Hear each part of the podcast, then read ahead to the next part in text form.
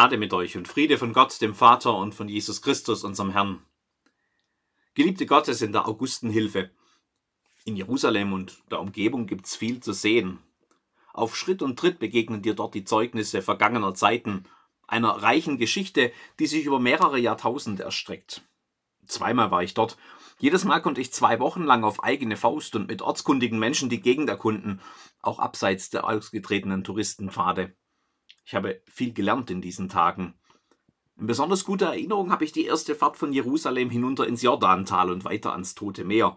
Kaum hat man die Stadt verlassen, beginnt die Wüste. Die fand ich sehr beeindruckend. So etwas kennen wir hier gar nicht. Steinig ist sie dort, die Wüste. Tausend Höhenmeter liegen zwischen Jericho unten am Jordan und Jerusalem oben in den Bergen. 40 Kilometer Wüste, Trockenheit, Sand und Steine, tiefe Täler, schroffe Berghänge, die dem Albtrauf in nichts nachstehen. Früher war das schon ein heftiger Fußmarsch von Jerusalem nach Jericho.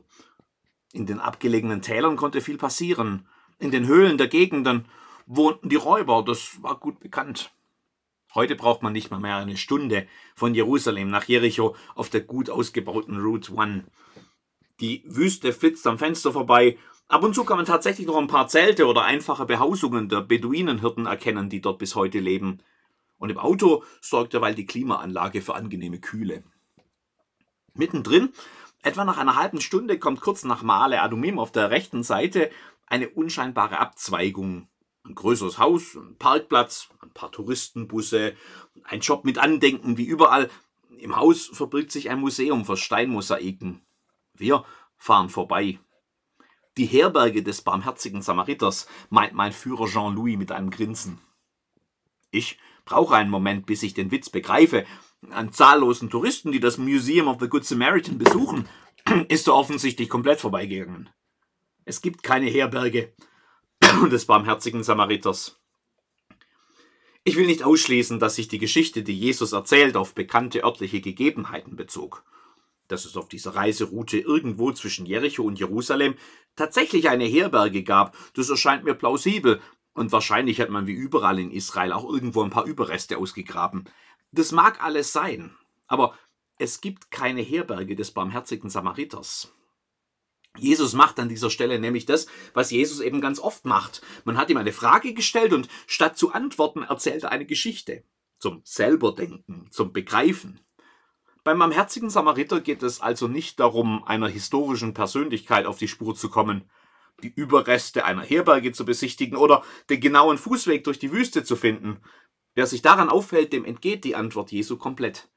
Der will uns nämlich nicht in, Bio in die Biografie einer bestimmten Person mit hineinnehmen, sondern er will uns zum Nachdenken über die Antwort bringen, die die Frage verdient hat. Zum Nachdenken über unsere Antwort. Theoretisch und dann aber auch ganz praktisch im Leben. Und gemessen an der Geschichte um über die Frage, ob unsere Antwort die richtige Antwort ist. Oder ob wir da vielleicht umdenken müssen. Meister, was muss ich tun, um das ewige Leben zu ererben?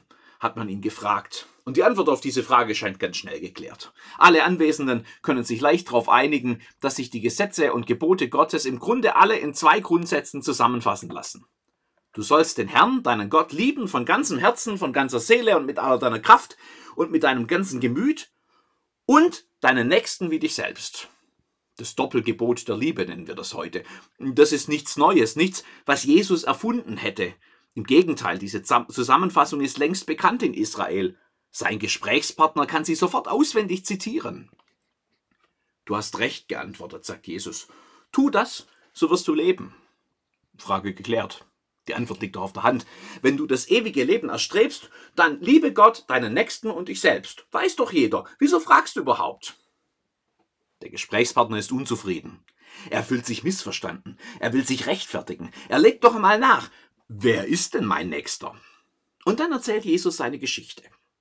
Die könnte ich jetzt natürlich noch einmal ausführlich nacherzählen. Wir könnten sie auseinandernehmen und analysieren. Ich könnte Bilder zeigen von der Wüste, die ich damals gemacht habe. Wir könnten über Priester reden und Leviten und über die Stellung von Samaritern in der damaligen Gesellschaft.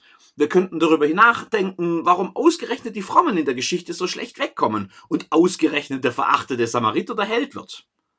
Wahrscheinlich würde ich euch gar nichts Neues erzählen, denn das ist sicher nicht die erste Predigt, die ihr über den barmherzigen Samariter hört. Aber je mehr wir uns in die Geschichte vertiefen, die für die Jesus nur ganz wenige Sätze braucht, desto mehr steigt das Risiko, dass uns die Pointe völlig entgeht. Denn Jesus antwortet ja nicht nur mit einer Geschichte. Am Ende stellt er selbst eine Frage. Im Grunde dreht er die Frage seines Gesprächspartners einfach herum. Wer ist denn mein Nächster? hat der gefragt. Wer von diesen dreien meinst du, ist der Nächste geworden, dem, der unter die Räuber gefallen war? fragt Jesus. Puh, Jesus, das ist jetzt aber wirklich kompliziert. Ich weiß gar nicht, wie man da antworten soll. Wahrscheinlich hat sich sein Gesprächspartner umgedreht und erst einmal eine Woche lang drüber nachgedacht, bevor er zurück zu Jesus kam. Vielleicht hat er einen Publikumsjoker genutzt und die Anwesenden darüber abstimmen lassen oder einen Experten angerufen, der ihn in einem theologisch-philosophischen Beratungsgespräch weiterhelfen konnte. Wer von diesen dreien meinst du ist der Nächste geworden, dem, der unter die Räuber gefallen war? Antwort A, der Priester, B, der Levit, C, der Samariter, D gibt's gar nicht. Hm. Es sei immer Antwort C oder die längste, hat Günter Jauch mal bei Wer wird Millionär scherzhaft gemeint. C, der Samariter. Soll ich das einloggen? Günter Jauch würde jetzt gespannt schauen und zu seiner Wasserflasche greifen und der Kandidat rutscht unruhig auf dem Stuhl hin und her. C. Der Samariter. Bei Wer wird Millionär käme dann erstmal Werbung. Und dann noch einmal eine Zusammenfassung. Die Spannung steigt ins Unermessliche. Es ist, und dann macht Günther ja auch noch einmal eine spannende Pause, es ist C, der Samariter, richtig. Wer von diesen dreien meinst du, ist der Nächste geworden, dem, der unter die Räuber gefallen war? Wer ist denn eigentlich dein Nächster, frage ich meine Schüler in der dritten Klasse. Und eine lebhafte Diskussion beginnt, viele interessante Vorschläge was man da alles kommen kann, da bin ich immer selber erstaunt. Und am Ende nehmen wir dann einen Meterstab. Und wir messen nach. Es geht ja schließlich um Nähe. Wir lesen ab, der Nico sitzt 53 Zentimeter von mir weg. Der Luca 87. Also ist der Nico mein Nächster. So einfach ist das. Ein bisschen Augenmaß hätte auch gereicht. Wer von diesen dreien meinst du, ist der Nächste geworden, dem, der unter die Räuber gefallen war? Und natürlich kommt die Antwort wie aus der Pistole geschossen, der die Barmherzigkeit an ihm tat. Und da sprach Jesus zu ihm, so geh hin und tu desgleichen. Genau da liegt die Pointe. Die Antwort liegt nämlich auf der Hand. Du sollst den Herrn, deinen Gott, lieben von ganzem Herzen, von ganzer Seele und mit aller deiner Kraft und deinem ganzen Gemüt und deinen Nächsten wie dich selbst. Das braucht eigentlich keine Erklärung. Da braucht man nicht erst Philosophie und Theologie zu studieren, um das zu kapieren. Es braucht keine lange Suche, keine komplizierten Prozeduren, kein Komitee, das lange berät, was denn nun zu tun sei. Es geht ganz einfach um das, was offensichtlich ist. Um die Menschen, die mich sowieso umgeben. Um die Nöte, die ich sehe, ohne erst suchen zu müssen. Um Liebe zu denen, die hier bei mir in meinem ganz normalen Alltagsumkreis Liebe brauchen. Natürlich kann man das lange diskutieren. So wie in diesem Gespräch. Und dann erzählt halt Jesus eine Geschichte und am Ende steht der Fragesteller beschämt da, weil ihm vorgeführt wurde, wie offensichtlich seine Ausreden sind. Wer ist mein Nächster? Wer ist dein Nächster? Ganz ehrlich, du brauchst keinen Pfarrer, um dir das zu erklären. Du brauchst nur Augen und Ohren offene Hände und ein offenes Herz. Die Antwort liegt nämlich auf der Hand. Auch bei dir, da wo du bist. Es ist leicht Erklärungen zu finden, warum das alles vielleicht anders ist. Sich in Diskussionen zu verlieren.